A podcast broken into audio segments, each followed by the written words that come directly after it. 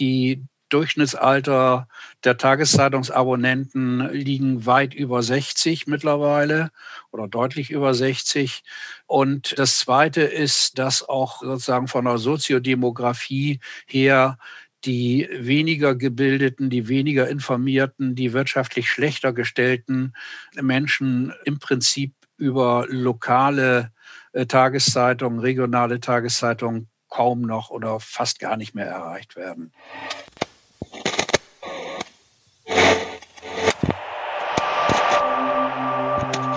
Flurfunk, der Medienpodcast aus Dresden. Herzlich willkommen zu einer neuen Folge des Flurfunk-Podcasts mit größten technischen und inhaltlichen Problemen. Nein, war nur, war nur ein, kleines, ein kleiner Teaser ähm, von unseren technischen Problemen, die wir heute hatten. Heute ist wirklich der Wurm drin. Ähm, du klingst so komisch, ihr, Lukas. Werdet ihr in der Folge, ihr werdet in der Folge nichts davon hören. Vielleicht ganz am Ende mache ich mal einen kurzen, kurzen Snippet, ganz am Ende nach dem Abschlussjingle, schneide ich ein kurzes Snippet rein, ähm, was heute so schiefgelaufen ist. Da könnt ihr euch mal echt ein Ohr holen. Ähm, so als kurzer Teaser. Aber erstmal herzlich willkommen das zur Flurfunk-Folge. Genau, äh, hallo und kommen wir gleich zum Thema. Ähm, am Mikrofon erstmal vielleicht äh, uns selbst kurz vorstellen. Lukas, wer bist du? Ja, Lukas Görlach, ähm, freier Journalist aus Dresden. Ich arbeite viel für den MDR und habe hier so ein kleines Podcast-Label. Und du bist? Peter Stavovi, Blogger, flurfunk-dresden.de ist mein Blog. Ich bin auch Medienjournalist und arbeite jetzt im Moment überwiegend für die Medienredaktion des Mitteldeutschen Rundfunks Medien 360G. Und einmal in der Woche sprechen wir hier eben über die Medienthemen in Mitteldeutschland. Und ein Thema, über das wir auch heute sprechen, das uns aber schon häufiger begleitet hat, sind die Lokalmedien und ihre Probleme. Ihr habt äh, am Anfang schon einen kurzen Einstiegs-O-Ton unseres Gesprächspartners, den wir heute haben, unseres Gastes gehört. Michael Gefgen, Peter, wer ist das? Ja, wer sich ein bisschen in der Branche auskennt, weiß, wer das ist. Michael Gefgen hat lange Jahre die Leipzig School of Media geleitet, ähm, ist bestens vernetzt in der Medienlandschaft in Sachsen. Deswegen finde ich das Projekt alleine auch schon spannend. Ähm, er hat jetzt im vergangenen Jahr die Geschäftsführung der Leipzig School of Media abgegeben, weil es dort auch einen Eigentümerwechsel gab. Und jetzt hat er eine Projektidee als Selbstständiger an den Start gebracht, über die wir jetzt gleich mit ihm sprechen. Ja, lieber Herr Gefgen, schön, dass Sie heute Zeit haben, mit uns zu sprechen über das Lokalmedienprojekt Chemnitz 2025. Ich steige mal ganz kalt ein. Was ist denn das genau, dieses Lokalmedienprojekt? Das Lokalmedienprojekt äh, ist der Versuch, äh, mit der günstigen äh, Gelegenheit und schönen Situation, dass die Stadt Chemnitz äh, durch die Wahl zur Kulturhauptstadt Europas 2025 ähm, in eine Situation geraten ist, dass sie ähm, mit einer gewissen äh, Vorlaufzeit äh, bis 2025 sich vielerlei Ideen im äh, Feld Kultur, Gesellschaft, Wirtschaft, Zusammenleben, gesellschaftlicher Zusammenhalt, also all die Stichworte, die für uns wichtig sind, dass sie sich in diese Richtung Gedanken machen kann und Projekte entwickeln kann. Äh, es äh, ist ein Jahr, das, äh, wie man es von der Kulturhauptstadt-Systematik her kennt, in den jeweiligen Städten voll ist mit Aktivitäten. Und äh, diese Aktivitäten äh, sind im Augenblick äh, noch doch ja von der Planung her frei zu bestimmen, beziehungsweise von der Planung her mit konkreten Inhalten zu füllen. Und ähm, das ist eine sensationell günstige Gelegenheit für eins der äh, überhaupt wichtigsten Themen aus meiner Sicht. Schön als gelernter Journalist äh, habe ich natürlich da vielleicht eine etwas eingeengte Perspektive, aber aus meiner Sicht ist die Frage, wie wollen wir zusammenleben in der Zukunft, äh, ganz wesentlich auch geprägt von der Frage, wie kommunizieren wir untereinander. Wie gehen wir miteinander um? Wie gehen wir mit Informationen um? Wie tauschen wir uns aus? Welche Plattformen für die Diskurse in einer Stadtgesellschaft gibt es? Und ähm, wie gesagt, äh, durch diese Kulturhauptstadt-Situation äh, ähm, äh, gibt es die Möglichkeit, auch dort Ideen zu entwickeln und neue Wege auszuprobieren. Mhm. Und ähm, Deswegen habe ich mir gedacht, ähm, dazu muss ich dann vielleicht zu meiner persönlichen Situation gleich noch mal ein paar Worte sagen oder zu meinem persönlichen Hintergrund. Ähm, darum habe ich mir gedacht, ich nutze die Gelegenheit und äh, schlage der Stadt Chemnitz beziehungsweise den relevanten Akteuren in dieser Stadt ein Projekt vor, das ich genannt habe, Lokalmedienprojekt äh, Chemnitz 2025. Mhm. Und was, was genau umfasst jetzt dieses Lokalmedienprojekt? Was passiert da oder welche Akteure kommen da zusammen? Was ist das Ziel? Äh, das Ziel ist äh, kein jetzt schon zu definierendes festes Ziel, also nicht der Vorschlag 2025 eine äh, Struktur, äh, die man heute schon beschreiben kann, äh, zu installieren, sondern das Ziel ist, äh, wenn man äh, das so salopp ausdrücken kann, ein Prozess.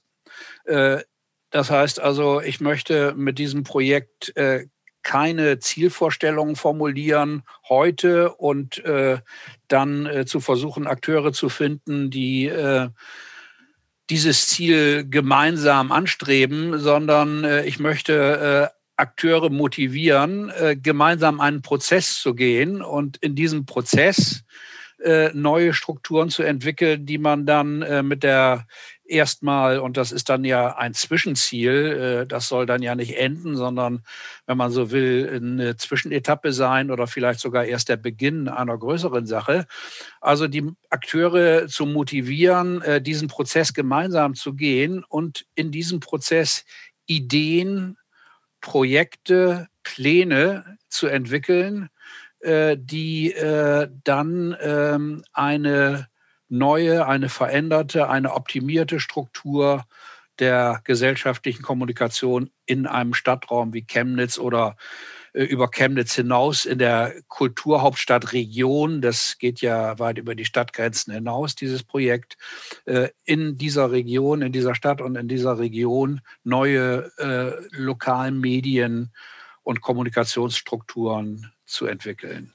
das hört sich sehr vage an. Das äh, ist mir durchaus äh, bewusst, äh, aber äh, so ist es in äh, unsicheren Situationen. Und äh, bevor wir äh, dann nochmal den Prozess beschreiben, sollten wir vielleicht gemeinsam auch nochmal ähm, ja, die Herausforderungen, die im Augenblick nicht nur in Chemnitz, sondern im Prinzip überall im Bereich der medialen Versorgung und der medialen Strukturen einer Stadtbevölkerung oder der Bevölkerung überhaupt diskutieren. Das wollte ich gerade nachfragen, ähm, denn zu so einem Lösungsansatz gehört ja auch immer so ein bisschen ein Problem.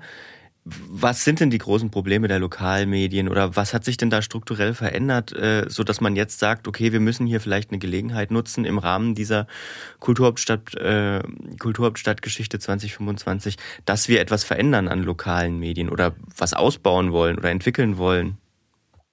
Ich glaube, äh, da muss man tatsächlich äh, einige Stichworte nennen. Äh, ich äh, nenne mal das, was mich im Augenblick am meisten äh, ja, bedrückt. Ähm, ich bin, da komme ich dann doch zu meinem persönlichen Hintergrund kurz. Äh, ich bin gelernter Lokaljournalist. Ich habe äh, vor langer Zeit, äh, Anfang der 80er Jahre, ein Volontariat an einer typischen Landkreiszeitung in Rinteln an der Weser, die Schaumburger Zeitung, äh, ein äh, Volontariat absolviert und habe dann über viele Jahre äh, jenseits der engen Lokalmedienlandschaft im Bereich Zeitungen, Zeitschriften gearbeitet. Ich habe mich äh, intensiv mit dem Thema Journalistenweiterbildung äh, beschäftigt und ähm, habe aber die innere Nähe auch als klassischer Zeitungsleser für mich gehört äh, die Tageszeitung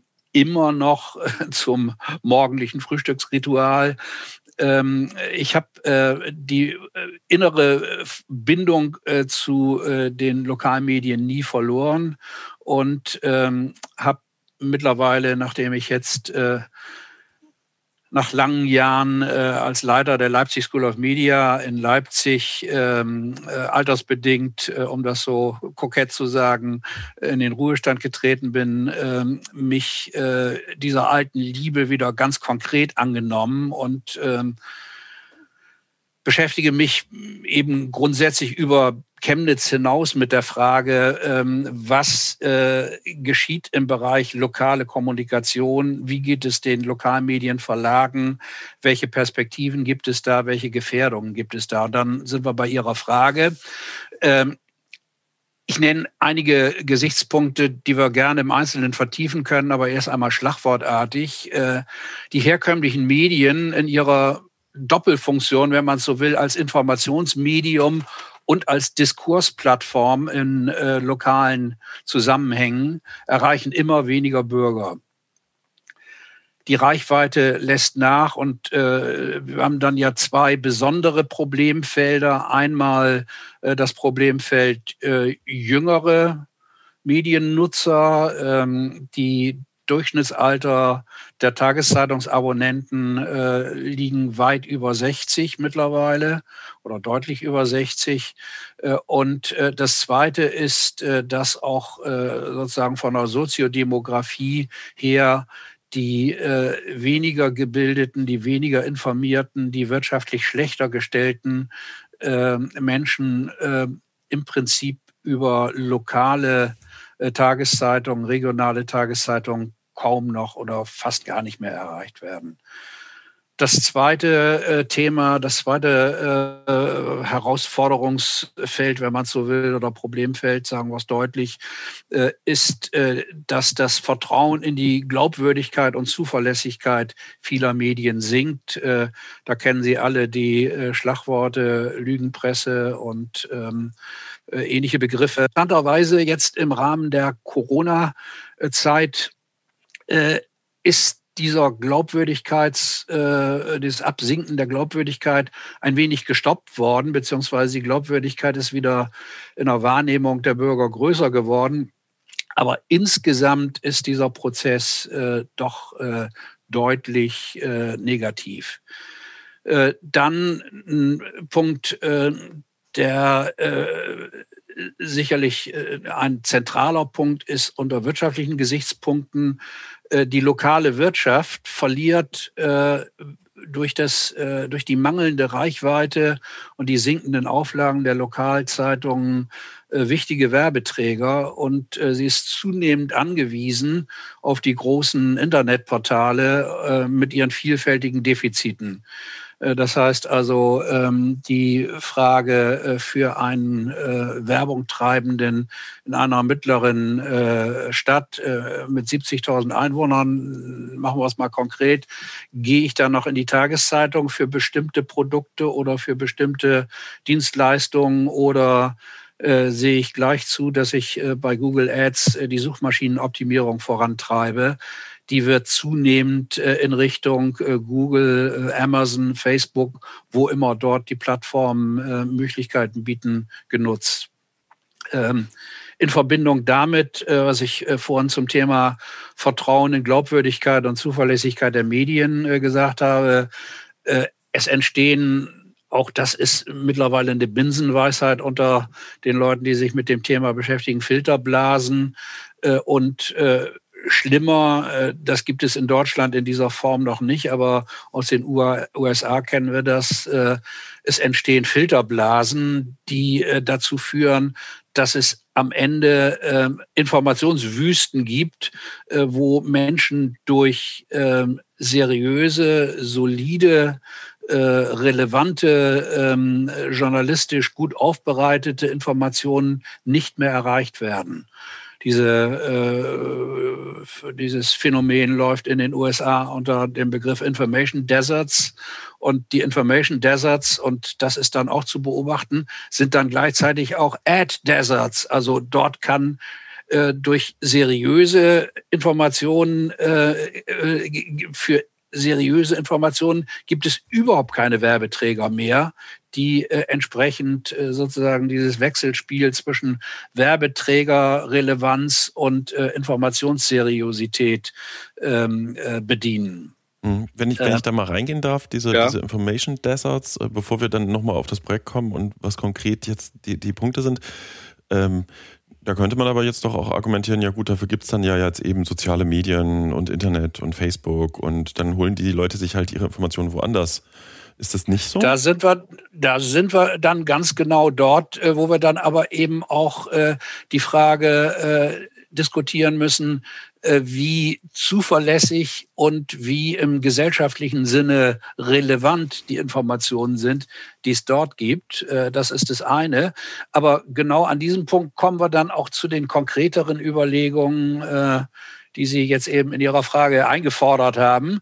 Ähm, ich würde aber zu den Information Deserts doch noch zwei, drei Sätze sagen, weil das für Länder wie Sachsen oder Thüringen oder Brandenburg, also speziell die ostdeutschen Flächenländer, äh, aber dann auch andere Länder in Deutschland äh, durchaus eine reale Gefahr ist. Äh, es gibt eine Studie der Unternehmensberatung Schickler, äh, die äh, davon ausgeht, dass es äh, aufgrund der mangelnden Wirtschaftlichkeit der Zustellung der Zeitungen, also des äh, sozusagen Vertriebs äh, und der Möglichkeiten, die dort die Verlage haben, damit zu rechnen ist, dass 2025 in 40 Prozent der deutschen Landkreise keine wirtschaftlich äh, mehr für die Verlage darstellbare Auslieferung der Tageszeitungen äh, durch den klassischen Tageszeitungsausträger äh, morgens um halb sieben äh, gewährleistet werden kann.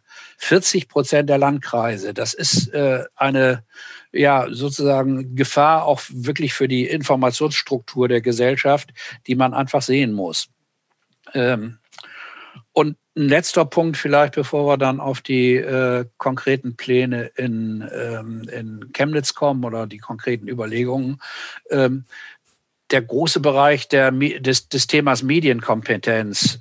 Dadurch, dass sozusagen die klassischen Medien äh, zunehmend nicht mehr genutzt werden, äh, ist das, was sowieso schon schwierig ist, nämlich der Umgang mit Medien, die Einschätzung der Seriosität von Informationen, äh, der Zuverlässigkeit von Informationen, äh, die ja zumindestens auch wenn es äh, kein Schulfach Medienkompetenz gab, über lange Jahrzehnte sozusagen im täglichen Umgang mit diesen Medien trainiert werden konnte, letztlich so Learning on the Job.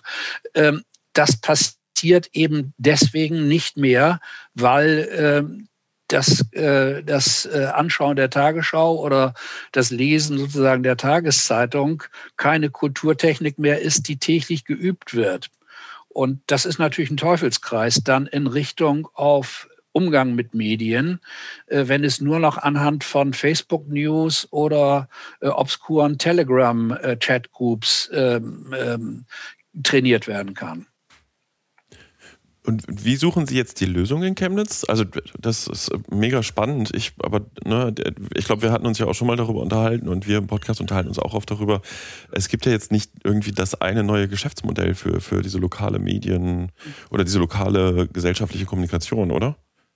Äh, es gibt äh, quer äh, durch Deutschland und äh, in allen äh, Ländern, die ich so beobachte, äh, vielerlei Versuche, äh, diese Probleme zu lösen. Äh, die äh, Kernfrage aller dieser Versuche im Augenblick ist natürlich äh, die Frage äh, des Geschäftsmodells. Ähm, wie können es Medienorganisationen schaffen, die Qualität, die durch die solide journalistische Arbeit gewährleistet wird, äh, über längere Zeit äh, und auf lange Sicht äh, zu sichern. Äh, in dem Moment, wo auf der einen Seite die Werbeeinnahmen einbrechen und äh, ganz offensichtlich auch mit den herkömmlichen Mitteln nicht wieder äh, zu vergrößern sind und auf der anderen Seite eben auf der Seite der bezahlten Abos bei den Tageszeitungen die entsprechenden Erlöse auch immer geringer werden. Und äh, diese Versuche haben sehr unterschiedliche Ansätze, so ganz grob äh, gesagt. Äh, die klassischen äh, Tageszeitungen äh, haben zwei äh, Strategien, je nach Verlag äh, unterschiedlich ausgeprägt in die eine oder die andere Richtung. Das eine ist die Paid-Content-Strategie, das heißt also durch Bezahlschranken, die mit sehr durchdachten Modellen. Äh, die, äh, das Schlagwort, das ist dann immer das Plus äh, bei, den, bei den entsprechenden Artikeln ähm, gefördert werden. Das heißt also, die Leute werden, die Leser, die Nutzer werden durch diese Systematik immer stärker motiviert, ähm, äh, kostenpflichtige Abos abzuschließen. Äh, das ist die eine Strategie. Andere Verlage gehen eher auf Reichweitenstrategien und versuchen äh, über vergrößerte Reichweiten ähm, die entsprechenden Werbeeinnahmen äh, über den auf dem digitalen Weg äh, zu äh, generieren beide, und das sprengt jetzt den Rahmen dieser Diskussion, beide ähm, Herangehensweisen haben ihre Stärken und ihre Schwächen.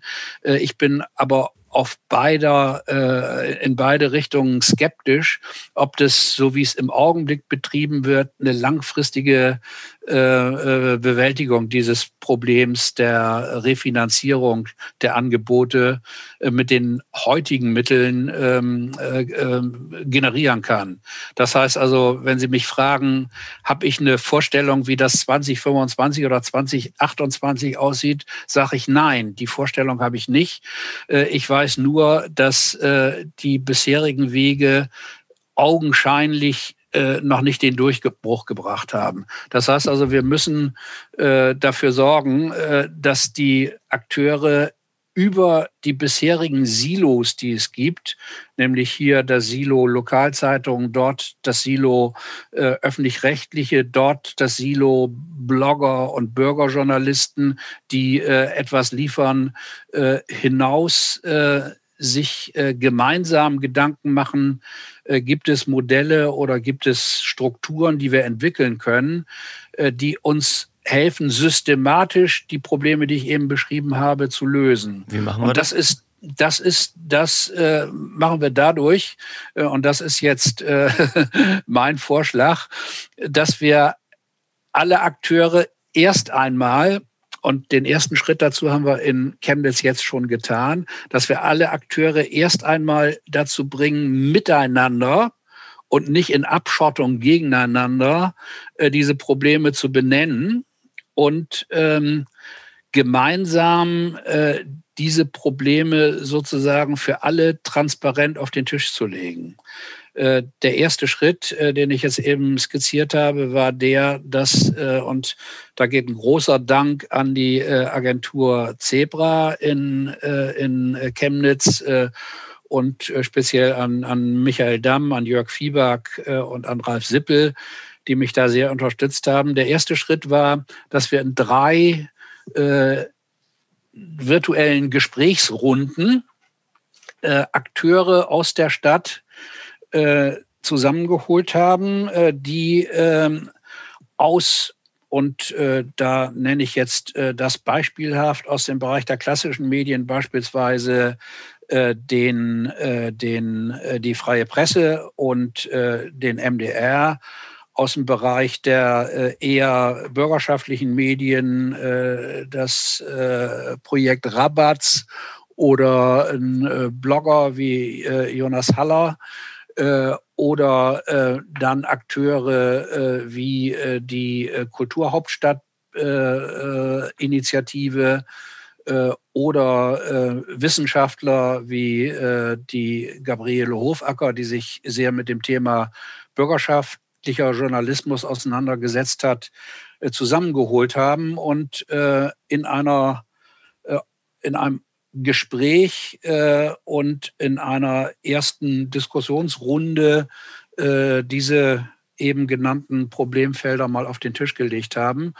Äh, ich habe dann äh, mit Unterstützung von Zebra ähm, im zweiten Schritt äh, haben wir vor, äh, diese Akteure zu konkreten Fragestellungen in Workshops dazu zu bewegen, erste gemeinsame äh, Projektideen zu entwickeln, die eben ein übergreifenden Charakter haben, jenseits der bisherigen Strukturen, ohne dass wir damit äh, die bisherigen Strukturen, also die Aktivitäten des MDR oder äh, die Arbeit des, äh, des, äh, der freien Presse konterkarieren oder gar äh, in Konkurrenz dazu treten wollen, aber die äh, Möglichkeiten entwickeln, durch gemeinsame neue Strukturen ähm, die Defizite, die wir haben und die Defizite, äh, die für mich die bedrängendsten sind, äh, sind einmal äh, die mangelnde Reichweite vieler relevanter Informationen und die mangelnde Reichweite von Diskursmöglichkeiten, also diese Probleme zu, in den Griff zu bekommen. Und das zweite Problemfeld tatsächlich eng damit verbunden, alle Bürger der Stadt in ein in eine Gesprächs- und Informationsstruktur zu bringen, eine gemeinsame, äh, die gewährleistet, äh, dass äh, sozusagen diese gesellschaftliche Spaltung, die wir haben, ähm, zumindest äh, ein wenig äh, verringert wird oder wo die, die, Gräben, die es da gibt, äh, geschlossen werden. Wenn ich das richtig verstehe, eine, eine ganz konkrete Vision gibt es dahinter noch nicht, sondern es ist wirklich so, also was mich jetzt gerade beschäftigt, der öffentlich-rechtliche hat einen öffentlich-rechtlichen Auftrag, ne? so einen ja. Informations-, Bildungs-, äh, Kultur-, Unterhaltungs- etc. Auftrag. Äh, die freie Presse weiß auch um die eigene Bedeutung als die große Zeitung am Platz. Ähm, das Privatradio hat natürlich auch einen inhaltlichen Anspruch, aber dann auch schon primär so einen, so einen Anspruch, auch natürlich Werbegelder zu generieren, um das eigene Programm ja. zu finanzieren. Ja, so. richtig. Da sind doch ganz, ganz unterschiedliche Interessen und ähm, ja, glauben Sie wirklich, dass da am Ende irgendwas rauskommt, sag ich mal, wo die alle sagen, oh cool, oder müssen die dann ihr Geschäftsmodell dafür abstreifen? Oder wie, äh, wie muss ich mir das vorstellen? Ja, also wenn wir über das Geschäftsmodell sprechen, dann haben wir ja gesehen, dass alle die Akteure, die Sie jetzt eben genannt haben, ihre ganz spezifischen Probleme mit ihrem Geschäftsmodell haben. Das heißt also, äh, alle müssen sowieso über ihr Geschäftsmodell, das ist ja ganz unabhängig von solchen äh, idealistischen Vorschlägen, wie ich sie mache, alle müssen über ihr Geschäftsmodell nachdenken. Ähm, auch die öffentlich-rechtlichen, äh, das wissen Sie auch, äh, haben äh, zwar keine direkten Geschäftsmodellprobleme, aber sie haben große Legitimationsprobleme. Und in der Art und Weise, wie im Augenblick über den äh, Beitrag äh, äh, ge, gestritten wird und wie dieser Beitrag dann letztlich ja schon sehr grundsätzlich auch immer wieder gesellschaftlich in Frage gestellt wird, ähm, äh, bedeutet ja, dass das Geschäftsmodell, wenn man es so nennen will, äh, äh, auch für die öffentlich-rechtlichen äh, durchaus äh, äh, Gefährdungen hat. Und ähm, von daher ähm, sind ja doch alle sowieso gezwungen, über Geschäftsmodell äh, Aspekte nachzudenken. Und äh, deswegen äh, ist, äh, und das ist die konkrete Wahrnehmung, ohne dass ich da jetzt zu sehr ins Detail gehen will, auch auf Seiten äh, der öffentlich-rechtlichen, auch auf Seiten der Zeitungsverlage da, äh, bisherige äh, Grenzen zu überwinden und gemeinsam äh, nach Lösungen zu suchen, die dann aber überhaupt nicht äh, dazu führen sollen, und das ist die Quadratur des Kreises, das gebe ich gerne zu, die gar nicht dazu führen sollen, sozusagen die Existenzberechtigung der jeweiligen Modelle in Frage zu stellen, die aber ihnen helfen, äh, neue Wege äh, zu gehen und äh, neue äh, neue äh, weitere äh, Ideen in Richtung auf äh, Erlösströme und in Richtung auf äh, neue Möglichkeiten, Geschäftsmodelle zu entwickeln, zu denken. Die, der Anstoß ist jetzt ja nicht äh, 2025 oder 2028 ein übergreifendes öffentlich-rechtliches Modell zu entwickeln, das alle bisherigen Player unter einem Dach versammelt, sondern äh, die Überlegung ist, einen Anstoß dafür zu geben, projekthaft in gemeinsamen Projekten, die dann äh, aber eben auch übergreifend sein können. Warum, um es konkret zu machen, äh, können nicht öffentlich-rechtliche und, ähm, und äh, private ein gemeinsames Projekt äh, machen, äh, unter diesem, äh, unter diesem großen Dach Lokalmedienprojekt, äh, das äh, das Thema Medienkompetenz äh, für junge Leute ähm, äh, adressiert und äh, dort gemeinsam in diesem Projekt Medienkompetenzaktivitäten entwickeln. Oder warum können nicht lokale Blogger und, ähm, und Kulturschaffende eine ähm, Community-Struktur entwickeln, eine regionale Community-Struktur, die ihre speziellen Bedürfnisse und, äh, und, und Zielsetzungen adressiert. Also ist das jetzt erstmal, wenn ich es richtig verstehe, eine Art ähm, Gesprächsangebot, Entwicklungsangebot, Kommunikationsangebot, um über erstmal die Probleme zu reden und die unterschiedlichen Zielvorstellungen zu reden? Das ist der erste Schritt. Und der zweite Schritt ist dann auf der Grundlage von äh, Projektplanungen und da gibt es ja, ich scheue mich da immer so diese neumodischen Begriffe so äh, nach vorne zu schieben, aber da gibt es ja viele Beispiele, wie solche Prozesse auch äh, moderiert, äh, äh, gestaltet und dann auch evaluiert werden können. Das Konzept, also dann nehme ich dann doch mal so einen neumodischen Begriff, das Konzept der Living Labs beispielsweise, das vom Fraunhofer Institut entwickelt worden ist, finde ich da sehr ähm, plausibel an dieser Stelle, äh, dass ähm, in diesem Konzept heißt es, in Living Labs werden, in, werden verschiedene Personen und Akteursgruppen miteinander vernetzt. Diese Gruppen entwickeln mithilfe von nutzerzentrierten Methoden gemeinsam neue Lösungen für zuvor gemeinsam definierte Probleme. Und in einem Living Lab dann werden in einem weiteren Prozess diese Lösungen äh, ausprobiert, evaluiert und weiterentwickelt. Das ist ein sehr stark nutzerzentrierter Ansatz. Äh, das ist auch ganz wesentlich. Äh, das äh, versteht sich von selbst, aber es ist für manche Medienhäuser immer noch neu, dass man zuerst einmal guckt, was wollen die Nutzer. Äh, das Zweite ist, dass das realitätsnahe Konzepte sind und die dann mit, auch das so ein bisschen neumodisch gesagt, mit Open Innovation und, und Co-Creation Methoden ähm, Lösungen entwickeln, und evaluieren. Das Ganze natürlich äh, dann in solchen Situationen auch möglichst äh, sauber und ordentlich wissenschaftlich äh, begleitet und bewertet.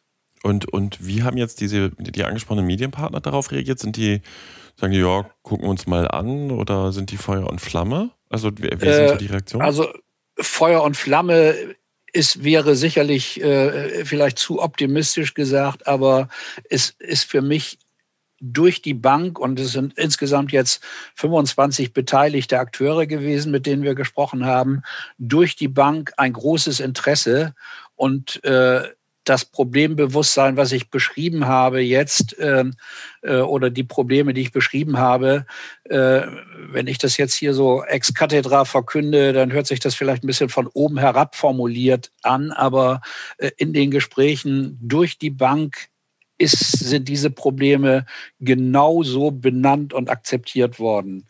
Ähm, die Ängste, die es in solchen Gruppen natürlich gibt, äh, wenn man in so einer so eine Diskussion beginnt, sind von Ihnen ja auch schon äh, geschildert worden oder beschrieben worden, ähm, dass, äh, dass jeder seine eigenen Interessen hat und äh, Angst hat, dass seine Interessen in solchen Prozessen beschädigt werden. Das ist aber dann jetzt eine Frage des, äh, des Diskussionsprozesses, äh, tatsächlich diese Ängste dann äh, in gemeinsamen äh, Sessions äh, zu diskutieren, nochmal offen darzulegen, auch die Interessen gegeneinander abzugleichen. Äh, und äh, dann äh, auf der Grundlage dieses Abgleichs zu sagen, äh, wir machen es oder wir machen es nicht. Äh, also um die Frage äh, nochmal ganz direkt zu beantworten, nach dem äh, nach dem äh, nach dieser Runde der, dieser Gespräche mit 25 Akteuren bin ich sehr sehr optimistisch, dass wir in Chemnitz ähm, zu interessanten Projekten kommen, äh, die im, im, im Sinne des von mir jetzt eben beschriebenen äh, auch helfen können, äh, neue Ideen und neue Konzepte weiterzuentwickeln. Wir sind gespannt, was da für Konzepte herauskommen. Vielen Dank, Michael Gefgen. wir haben gesprochen über das Lokalmedienprojekt in Chemnitz 2025. Ich bedanke mich. Ja, spannend. Ich bin, bin sehr gespannt, äh, was das wird, weil ich halte diesen Ansatz, äh, so prozesshaft daran zu gehen und eben nicht mit einem Lösungsmodell von vornherein, für durchaus spannend. Äh, wir werden auf jeden Fall versuchen, das weiter zu begleiten und uns und Sie hier weiter informieren. So, wir haben noch eine Rubrik, worüber wir auch hätten sprechen können. Ja, das wird, wird in jüngerer Zeit immer weniger gefühlt vor dem sanften Hintergrund, dass der Flurfunk Dresden gerade nicht so gepflegt ist, wie er sein könnte. An wem liegt das denn? Ähm, ich arbeite so viel und mache so viel mhm. Podcast. ähm, Thema heute noch aus der Rubrik, worüber wir noch hätten sprechen können. Die Sächsische Zeitung hat gestern eine Sonderausgabe herausgebracht, äh, anlässlich ihres 75-jährigen äh, Geburtstages. Herzlichen Glückwunsch erstmal. Genau, es ist schon, also es ist natürlich schon bemerkenswert. Äh, eine Tageszeitung, 75 Jahre, sie ist 1946 im April das erste Mal erschienen, damals noch auch als Parteizeitung ähm, der SED und hat halt eine sehr ähm, langjährige Tradition darüber aufgebaut. 1990 natürlich die komplette Erneuerung, also dieses Losschütteln der alten Strukturen. Und ich fand sehr gelungen, äh, man hat einfach äh, die Interviewsituation umgedreht. Das heißt, äh, deswegen bin ich überhaupt, also das kam bei Twitter zuerst bei mir an, weil ich ja die gedruckte nicht mehr so lese, sondern ein Online-Kunde dort bin ähm, der Ministerpräsident hat die Politikressortleiterin interviewt und diverse mhm. Landräte haben äh, regionale äh, Ressortleiter interviewt. Und das ist eine insgesamt, finde ich, sehr gute Idee und macht sehr viel transparent, auch wie, wie die Zeitungsleute ticken und wie die Zeitung arbeitet. Und ja, das ist auf jeden Fall eine Empfehlung. Draufklicken kann man über den Flurfunk finden, beziehungsweise hier die Show Notes. Das war es schon, worüber wir hätten sprechen können, ne? Es gibt bestimmt noch eine Menge mehr ja, Themen, aber die kriegen wir. Da reden wir nächste Woche drüber. Genau. Ne? Wir sind nächste Woche wieder am Start, hoffen wir. Unterstützt uns bei Steady. Das geht, äh, wenn man auf flurfunk-dresden.de geht, ist so gleich so ein roter Button rechts, wo drauf steht, unterstütze uns auf Steady. Da kann man sich so eine kleine, äh, so ein kleines Abo klicken. Ähm, auch gar nicht teuer, so ein monatlicher kleiner Unterstützungsbeitrag. Das würde uns sehr helfen. Auch für Institutionen gibt es da ein Angebot. Ähm, ja, und mehr gibt es, glaube ich, erstmal nicht zu tun heute, oder? Genau, das war's. Schöne Woche. Tschüss. Eine Einfachtonproduktion 2021. Aber man weiß langfristig die Lokalzeitung vor allen Dingen, vor allen Dingen, vor allen Dingen, vor allen Dingen, vor allen Dingen, vor allen Dingen, vor allen Dingen, vor allen Dingen, vor allen Dingen. Oh Gott, oh Gott, oh Gott, oh Gott, oh Gott. Wow.